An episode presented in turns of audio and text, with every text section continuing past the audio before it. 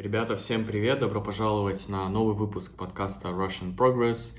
Изучение русского языка натуральным способом через аудирование, через чтение. Каждому выпуску подкаста доступна транскрипция с переводами самых сложных слов. Вы можете найти ее вот здесь, в описании, в комментариях. А мы начинаем. А, сегодня мы поговорим про политику в России, про протесты, про Навального, про Путина. Я никогда еще не э, говорил на политические темы на этом канале, э, вот. Но так как сейчас это очень актуально в России, и я уверен, что многим из вас это интересно, я проводил опрос в Инстаграме, и там э, 200-300 человек проголосовали, что они хотят подкаст на эту тему. Вот я решил его записать. Сразу небольшой дисклеймер, что все, что я скажу, это лишь мое представление, мое видение. А, я не претендую на истину, на объективность. Все это субъективно. А, поэтому пишите ваши, ваше видение, ваше мнение в комментариях. Интересно будет почитать. Если в комментариях будет какой-то хейт, что-то такое совсем а, неприятное, то я буду блокировать. А, но это тем, кто пишет неадекватные комментарии. Вот, если у вас просто свое мнение, то обязательно пишите. И, как обычно, прежде чем мы начнем, хочу отправить небольшой шатаут спонсорам, новым спонсорам на Патреоне. А это у нас Александр, Микель, Дуглас, Олеся, Петр, Бзома, Куин, Мачей, Рос, Леон и Антонон, если по-французски читать. Спасибо, ребята, за то, что поддерживаете проект. Надеюсь, вам нравятся материалы, которые я там публикую. Вот. И э, одна интересная деталь, раз мы говорим сегодня про политику, про законы. Э, в России недавно появился закон об иностранных агентах. Он гласит э, о том, что э, если ты занимаешься политикой и тебя поддерживают э, иностранцы, то э, ты иностранный агент. То есть всегда, когда тебя будут упоминать, всегда будут говорить э, Артем иностранный агент, да. Но так как я политикой не занимаюсь, э, не планирую, э, я думаю, что это не страшно. Вот. А, так что смело поддерживайте проект. Э, буду вам очень благодарен. Э, помимо транскрипций на Патреоне также есть э, дополнительный подкаст, в котором я, как правило, объясняю какие-то сложные слова. Сидеть, сидеть, я думаю, вы знаете этот глагол, и усидчивость — это когда ты можешь долго сидеть. Когда ты можешь долго сидеть за делом, за работой, за учебой. В таком случае мы используем глагол, точнее, существительное усидчивость. И здесь мы можем сразу сказать, а, мне не хватает усидчивости.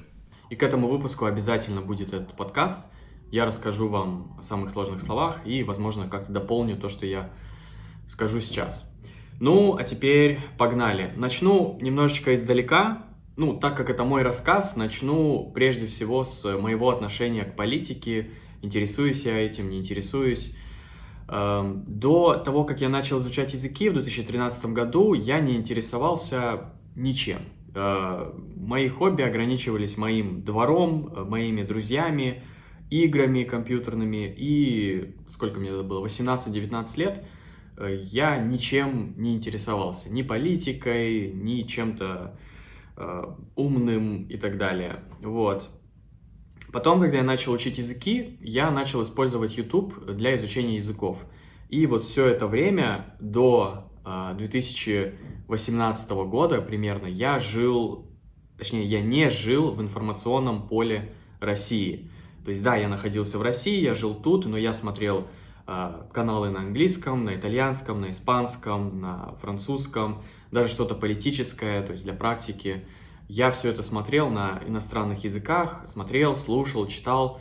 И русский YouTube я принципиально не смотрел вот до недавнего времени, э, чтобы практиковать языки. Эм, в определенный момент, э, ну и, соответственно, у меня не было никакого мнения по поводу того, что происходит в России, ну, какого-то такого обдуманного мнения, потому что у меня просто не было информации в целом, наверное, меня все более-менее устраивало. Вот. А, идем дальше. Дальше я наткнулся на канал Варламов в 2018 году, когда я делал список каналов для изучения русского. Кстати, этот список будет в описании. Так вот, и на этом канале я увидел э, видео о городах, о городах России, о городах мира. То есть Варламов это блогер, который э, путешествует, снимает города с точки зрения урбанистики, что в них, э, ну, какие у них есть проблемы, как их улучшить. И мне это было дико интересно, потому что я сам, наверное, неосознанно этим интересовался, когда я путешествовал. Я всегда обращал внимание на такие вещи, я просто не знал, что это называется урбанистика. И помимо какого-то контента на тему урбанистики, на тему архитектуры, у него также была политика. Он говорил про политику, ну и иногда я что-то посматривал, ну и так потихонечку, потихонечку я начал интересоваться тем, что происходит в России.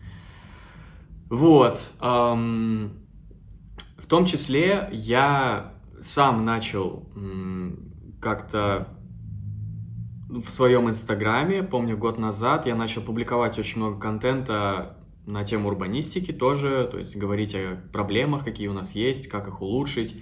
Пытался понять, почему, почему все так, почему у нас разбитые дороги во дворах, да, то есть если ты едешь по главной улице, то в целом дороги хорошие. Но как только ты отъедешь куда-то, нет дорог, нет тротуаров, э, нищета, бедность, то есть это ты все видишь. Ты видишь, как вот живет Россия, достаточно просто свернуть с главной улицы. Если, конечно, не говорить про Москву. Э, вся остальная Россия э, живет ну, гораздо беднее, чем Москва. Для тех, кто, ну, те, кто был в Москве, в других городах России, наверное, вы видели большую разницу, большой контраст – и, ну и вот, собственно, меня больше всего э, всегда интересовал и беспокоил вот этот вопрос, почему у нас не может быть, как в Европе, почему у нас не могут быть аккуратные тротуары, плиточка, все, чтобы было красиво и так далее. Вот, вот этот момент меня очень интересовал. Ну и так я начал потихонечку интересоваться урбанистикой. Сначала урбанистикой, потом политикой, начал смотреть другие какие-то каналы. Открыл для себя просто кучу, тонну каналов э, на русском. И, в принципе, после этого я в основном теперь смотрю каналы на русском, потому что, ну, они действительно, они действительно очень крутые. Я, ну, мне сложно порой найти вот э, каналы наподобие Варламова на каком-то другом языке. Или вдуть у нас есть канал, я не знаю, есть ли что-то подобное даже на английском. То есть такого уровня, такого масштаба. И все, я начал смотреть YouTube на русском. Ну и возвращаясь к политике, я как бы боролся с вот этой системой тем, что я писал какие-то посты, выкладывал э, истории в Инстаграме, ну, то есть на своем уровне пытался что-то сделать, рассказывать о том, что у нас и как э, можно это улучшить. В общем, вот это я делал год назад. Эм, потом в определенный момент э, я понял, что ну, не совсем это имеет смысл. А, то есть вот тут у меня уже вот как бы меняются отношения к тому, стоит ли интересоваться политикой, не стоит. Потому что до этого я вообще не интересовался, я жил своей жизнью, изучал языки, и мне было абсолютно по барабану, что происходит там в Москве или где-то еще. Да, кстати, вот этот факт, что я начал путешествовать и начал а, жить в Петербурге, ну, это еще больше, наверное, меня приблизило к тому, чтобы а, стать более политичным. А, мы говорим аполитичный. Аполитичный — это человек, который не интересуется политикой, а политичный, я предполагаю, наверное, кто интересуется, ну, в общем, не суть. то есть человек, который интересуется политикой. Но настал такой момент, в 2020 году у нас депутаты, депутаты предложили переписать Конституцию. Э, переписать Конституцию э, для того, чтобы... Ну, там было несколько поправок, там их было, по-моему, 200 или 100 с чем-то, очень много поправок, но там была одна самая главная поправка. И это поправка об обнулении президентских сроков президента, действующего президента. А кто у нас действующий президент? Владимир Путин. Э, соответственно, вот это было предложено в январе, и проходило некоторое время, там, я не знаю, что они делали, принимали, не принимали, готовились. А, как раз э, коронавирус э, пришел и как-то, наверное, растянул весь этот процесс. Так они, я думаю, хотели в апреле уже принять вот эти новые поправки. В итоге это все перенесли на июнь, по-моему, э, устроив такое голосование. То есть люди должны были проголосовать за то, чтобы принять эти поправки, либо против них. Э, большинство людей, которых я знаю, конечно же, были против. Ну, потому, просто потому что ну, людям Путин уже надоел. Уже 20 лет, как бы все можно понять там, да, но многие люди уже хотят чего-то нового. Что дальше? Э, ну и в итоге прошло это голосование. Опять же, из всех, э, большинство из моих людей, большинство людей, которых я знаю, они против были этих поправок, потому что, ну, они не имели смысла. Все, большинство этих поправок, они э, служили для того, чтобы прикрыть одну главную об обнулении Путина. В итоге прошло голосование. Голосование проходило 7 дней. И голосование проходило в очень странных местах. В палатках, в машинах, э, на пеньках. Э, очевидно, что если голосование проходит 7 дней, э, камеры не будут работать 24, 24 на 7. Так что фальсифицировать это голосование было очень легко. Как нефиг делать. Ну и в итоге что мы получаем? Мы получаем, по-моему, 70% проголосовали за поправки. И что происходит дальше? Дальше, я думаю, ну, раз уж народ был против, раз уж, ну, люди моего окружения, даже там не обязательно молодые, люди постарше, э, раз они были против этих поправок, то, наверное, сейчас народ выйдет на улицы э, протестовать и как-то выражать свое недовольство. Но нет, никто не вышел на улицы. По-моему, я даже не помню, были какие-то протесты или не были. По-моему, не были. То есть э, народ, который был недоволен с этим, э, не согласен, они не вышли на улицы, они не сказали, что мы не согласны с этим. Ну и в итоге приняли эти поправки, и теперь Путин э, теоретически может быть у власти до 1936 года. До 2036 года, то есть он может быть президентом 36 лет. А, многие вычитают еще срок а, правления президента Дмитрия Медведева, но очевидно, что Медведев это просто подставной человек. Ну, по крайней мере, опять же, это мое мнение. Это просто фигура, которую поставили, чтобы, ну, потому что Путину нельзя было на тот момент переписывать Конституцию или делать что-то такое. Ему нужно было просто поставить человека, и после этого он мог два срока подряд, а, опять же, быть у власти. Изначально, кстати, тоже интересный момент. У нас э, было 4 года, э, президентский срок изначально был, то есть, по-моему, с 2004 по 2008, потом у нас был Медведев, 4 года, получается, до 12 и теперь у нас 6 э, лет. То есть после Медведева сейчас у нас 6 лет, под два раза подряд можно, но теперь можно 4 раза подряд. То есть ну, вот, вот, вот это происходит у нас. А, и интересно, также была в интернете ходила картинка с странами, которые переписывали Конституцию о, об обнулении своих сроков, и это там какие-то африканские страны, какие-то диктаторские страны, ну, в общем, теперь Россия в их числе. Итак, э, что было дальше? Дальше не было ничего, народ это проглотил, э, народ э, типа такой, ну окей, ладно, ничего страшного, никто не вышел на улицы. Ну и что было дальше? Дальше э, у нас было отравление Навального. Это оппозиционер, главный оппозиционер в России.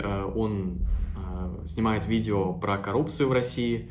В общем, обличает в коррупции разных российских чиновников, в том числе и бывшего президента, премьер-министра э, Медведева, сейчас Путина, ну и многих-многих других. Э, в августе он э, поехал снимать очередной репортаж, расследование о какой-то коррупционной схеме в Томске.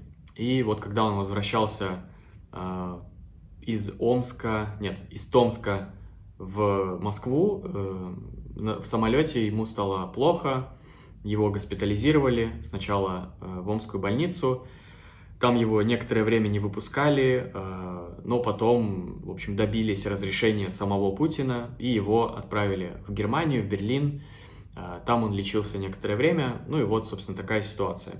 Когда я услышал о том, что отравили Навального, я... меня это как бы очень не порадовало, скажем так. То есть я понимаю, что, ну, очевидно, это, это сделано по политическим мотивам, и здесь не ясно до конца, кто, э, в чьих интересах э, было это делать. Потому что, с одной стороны, ну, самый популярный вариант, э, то, что все думают и о чем все говорят, это то, что это отравил непосредственно Путин. И то же самое, о чем говорит Навальный, да, то, что его отравил Путин. Но так, если подумать, зачем Путину отравлять Навального, тем самым подставляя себя. Потому что стратегия Путина всегда была такая, что он даже не упоминал его имени. Он никогда о нем не говорил, он э, всегда упоминал этого гражданина, этот блогер, э, этот э, пациент и так далее. То есть он использовал какие-то другие слова, чтобы вот это слово «Навальный», эта фамилия, она не прозвучала и не добавила ему политических очков. А, поэтому он всегда его игнорил, а, всегда его игнорировал. И вот тут внезапно ему почему-то захотелось его отравить. В принципе, Навальный, я не думаю, что представлял большую опасность для Путина, потому что Навальный, несмотря на то, что делал все свои расследования коррупционные, реакция людей была не критичная. То есть, э, да, были митинги, да, люди выходили, но Самое популярное видео до вот, Дворца Путина, до видео, о котором я говорил, это было 40 миллионов просмотров. В среднем его, его видео набирают 10 миллионов просмотров, там 10, 15, 20. И, ну, в основном это молодежь, это молодые люди, не только из России, из всего постсоветского пространства. Ну и того получается, что в процентном соотношении люди, которые смотрят эти расследования, их не так много в России, даже учитывая, что это миллионы-миллионы просмотров. Вот. То есть для Путина, если бы он дальше, Навальный, продолжал делать свои видео, расследования и так далее, ну, это, это ничего бы не было. То есть это вот то, что я вижу. Вот. Мне кажется, что Путину было бы выгоднее, если Навальный дальше продолжал делать свои расследования тихонечку, помаленечку и ничего, никакого шума не поднимать.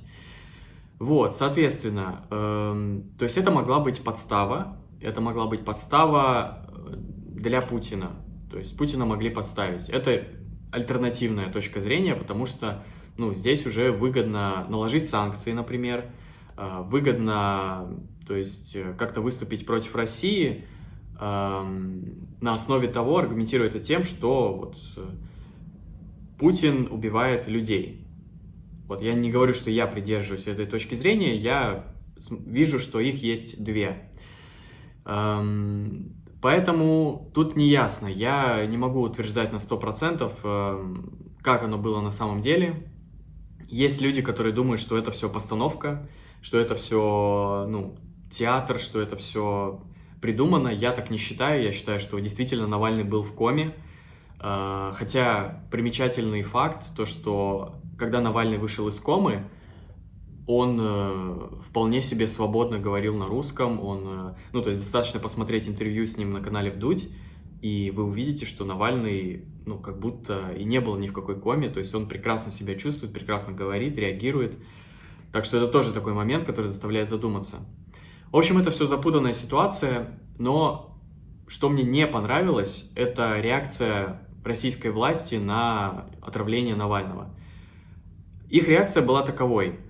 Ничего не произошло, никакого отравления, мы ничего не знаем, э, он все придумал, мы не при делах. То есть они вот так отреагировали, что все в порядке. И никакого дела не было возбуждено. То есть э, против, э, против отравления не привлекли никого, ни полицию, ни ФСБ, то есть вашего гражданина, гражданина вашей страны просто хотели убить, а вы никак не реагируете, вы ничего не делаете. И вот это, конечно, очень неприятно, очень мерзко, и ты понимаешь, что если ты являешься каким-то политическим оппонентом э, действующей власти, то э, тебя будут просто убивать, э, и как бы ничего страшного, то есть э, никакой не будет реакции. Вот. Что было дальше? Дальше Навальный был в больнице э, в Германии, там он был, по-моему, два месяца. И тут уже начинается третья история. Ну и вот, собственно, Навальный был в больнице, он там лечился, писал свои посты, записывал интервью с Дудем, давал интервью э, всяким иностранным изданиям. Ну и в конечном счете Навальный собрался приехать в Россию – он восстановился, прошло где-то два месяца, и вот он приезжает в Россию. Вместе с его возвращением он публикует на своем канале фильм, э, который называется «Дворец для Путина».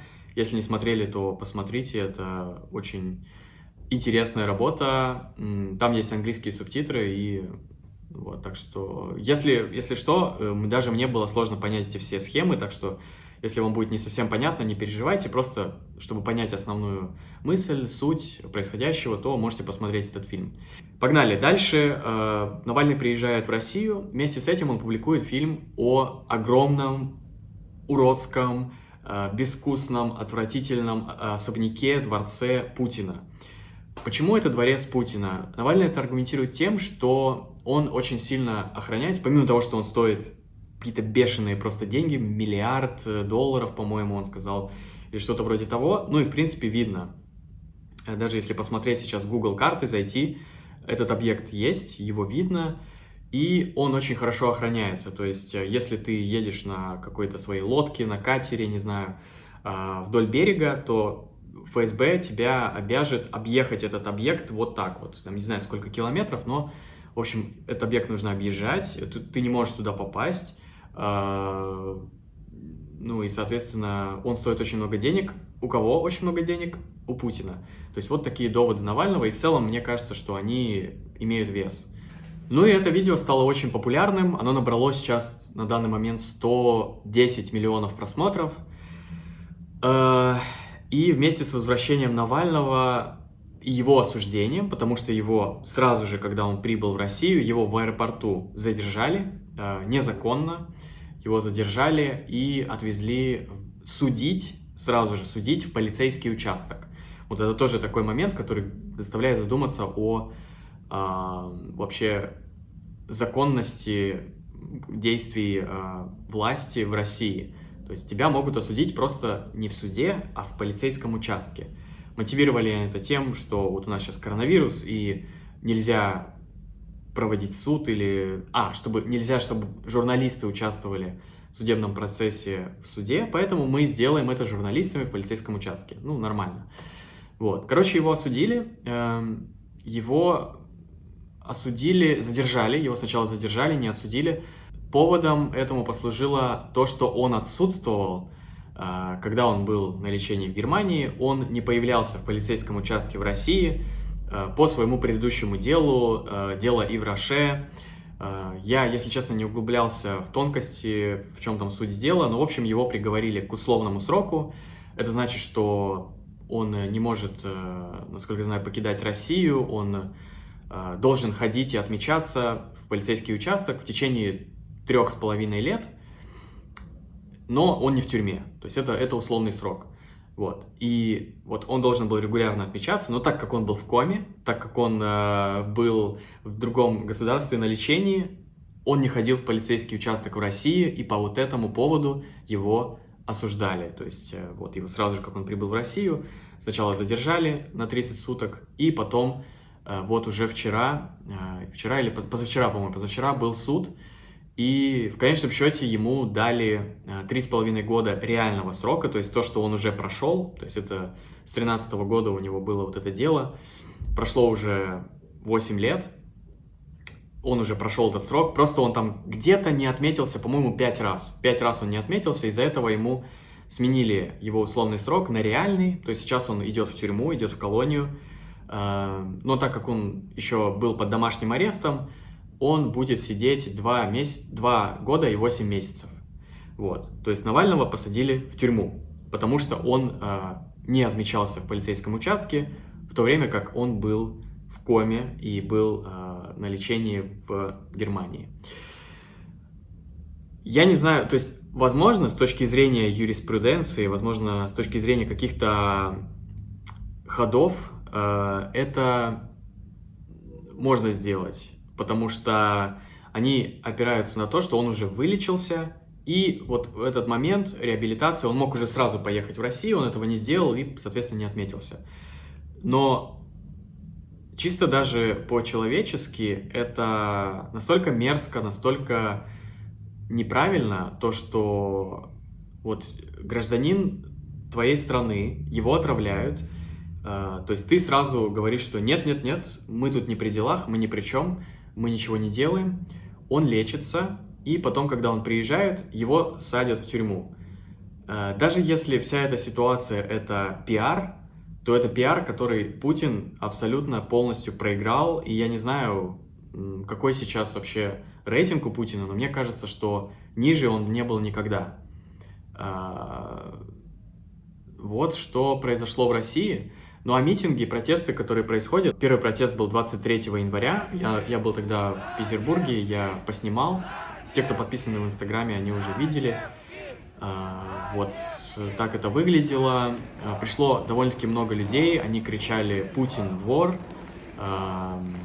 Путина в отставку, Навальному свободу. То есть э, у этого митинга было два, два, две основные идеи. То есть это отставка Путина, чтобы Путин ушел, и второе, это чтобы освободили Алексея Навального. Вот. Э, но, очевидно, каждый выходил за свое, каждый выходил по своим каким-то проблемам.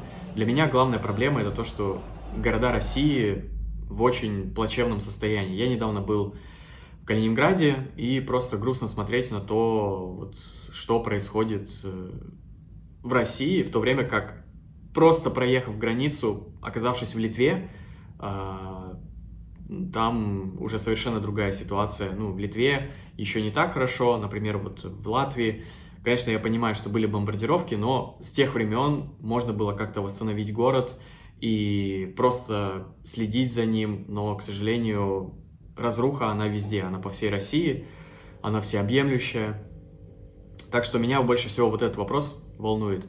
Что касается диктатуры, которая якобы есть в России, я бы не сказал, что у нас есть диктатура.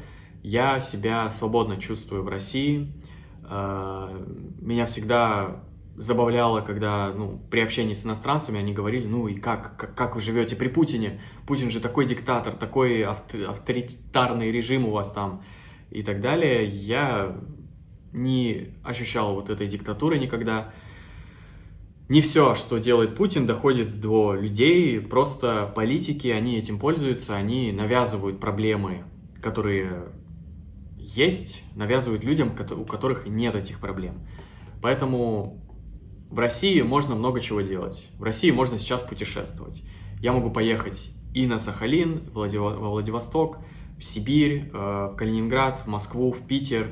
Я могу свободно перемещаться. Э, я могу свободно ходить по улице без страха, что меня оштрафуют. Я могу на любые расстояния ходить, перемещаться на любом транспорте. Единственное, что мне нужно делать, это надевать маску в помещении. Но даже этого люди не делают, и их не штрафуют. Здесь можно, опять же, по-разному трактовать, хорошо это или плохо, но для меня это хорошо, это свобода. Это свобода действий, свобода перемещения.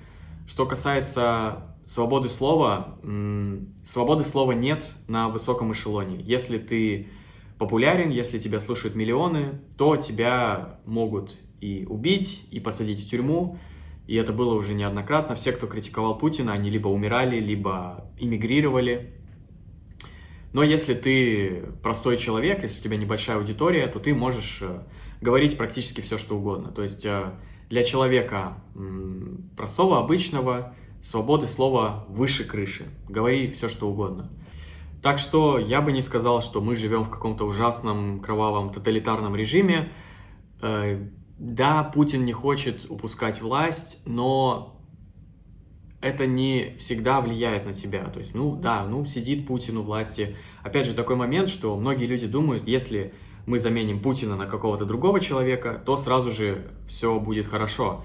Все люди заживут э, прекрасно, все будут богаты, повысят сразу же пенсии, понизят пенсионный срок. Кстати, Путин повысил пенсионный возраст на 5 лет.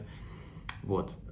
Я очень сомневаюсь, что что-то изменится просто от человека.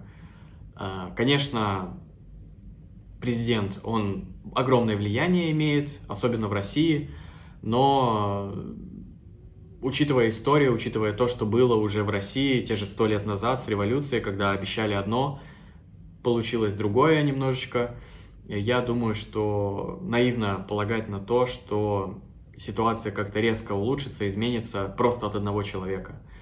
А, люди должны выходить, люди должны протестовать, а, не соглашаться с тем беспределом, который происходит, но, к сожалению, исходя из того, что я наблюдаю, а, также я был на митинге вот 31 января в Краснодаре уже, я сейчас в Краснодаре. Те, кто смотрел блог, уже узнали интерьеры. Очень мало людей выходит. Выходит по всей стране, но очень мало. Для России это ни о чем. Несколько тысяч человек э, для городов, в которых э, проживают миллионы. Ну, это просто практически нулевая реакция. А пока люди будут терпеть, пока люди будут э, все это принимать, ну, дальше будут приниматься всякие законы. Э, сейчас у нас э, ввели, опять же, интересный новый закон о запрете мата в соцсетях. Э, благо, штрафовать будут не непосредственно людей, которые будут материться в социальных сетях, а владельцев соцсетей. То есть, если человек напишет слово «хуй» в своем инстаграме, то э, Роскомнадзор, э, организация в России, которая занимается вот этими вопросами в интернете, она оштрафует Цукерберга там или кого э, на 800 тысяч рублей или на 4 миллиона рублей. Ну, просто такой сюрреализм, бред, и постоянно вот эти законы принимаются. Но я просто думаю, что если ты не интересуешься политикой, если ты занимаешься прежде всего своей жизнью, то жизнь становится лучше и в целом ты не тратишь время просто попусту. Потому что я не думаю, что люди в России готовы еще к каким-то переменам. Э, говорить это одно, а действительно выходить на улицы, протестовать это другое. Э, так что ситуация вряд ли изменится.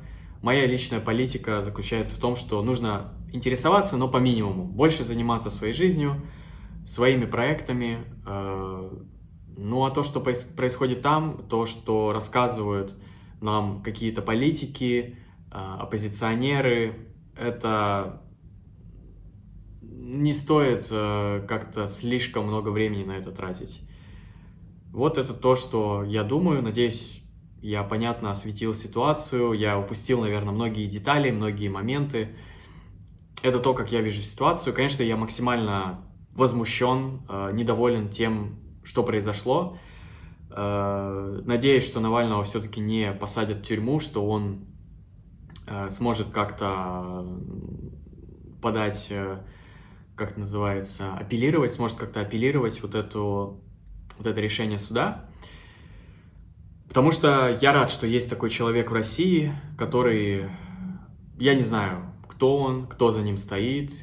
Может быть, никто за ним не стоит, но мне кажется, должна быть конкуренция, должна быть борьба. Э, иначе власть просто, просто начинает сходить с ума, беситься с жиру, и ни к чему хорошему это не приводит. Так что, надеюсь, с Навальным будет все в порядке. Надеюсь, люди э, будут больше выражать свое мнение, больше высказываться. Ну и надеюсь, ситуация в целом улучшится. А, но, опять же, скажу, что не переживайте, в России не все так ужасно. А, поэтому, поэтому вот. Спасибо всем, кто дослушал, кто досмотрел. А, если вам понравилось, ставьте лайк. И мы с вами услышимся в следующих выпусках. Заходите на Patreon. Опять же, там я выберу самые сложные слова или, может, еще что-то мне придет в голову, я расскажу в дополнительном подкасте. Ну, а тем, кто уже на Патреоне, огромное спасибо и до скорых встреч. Пока!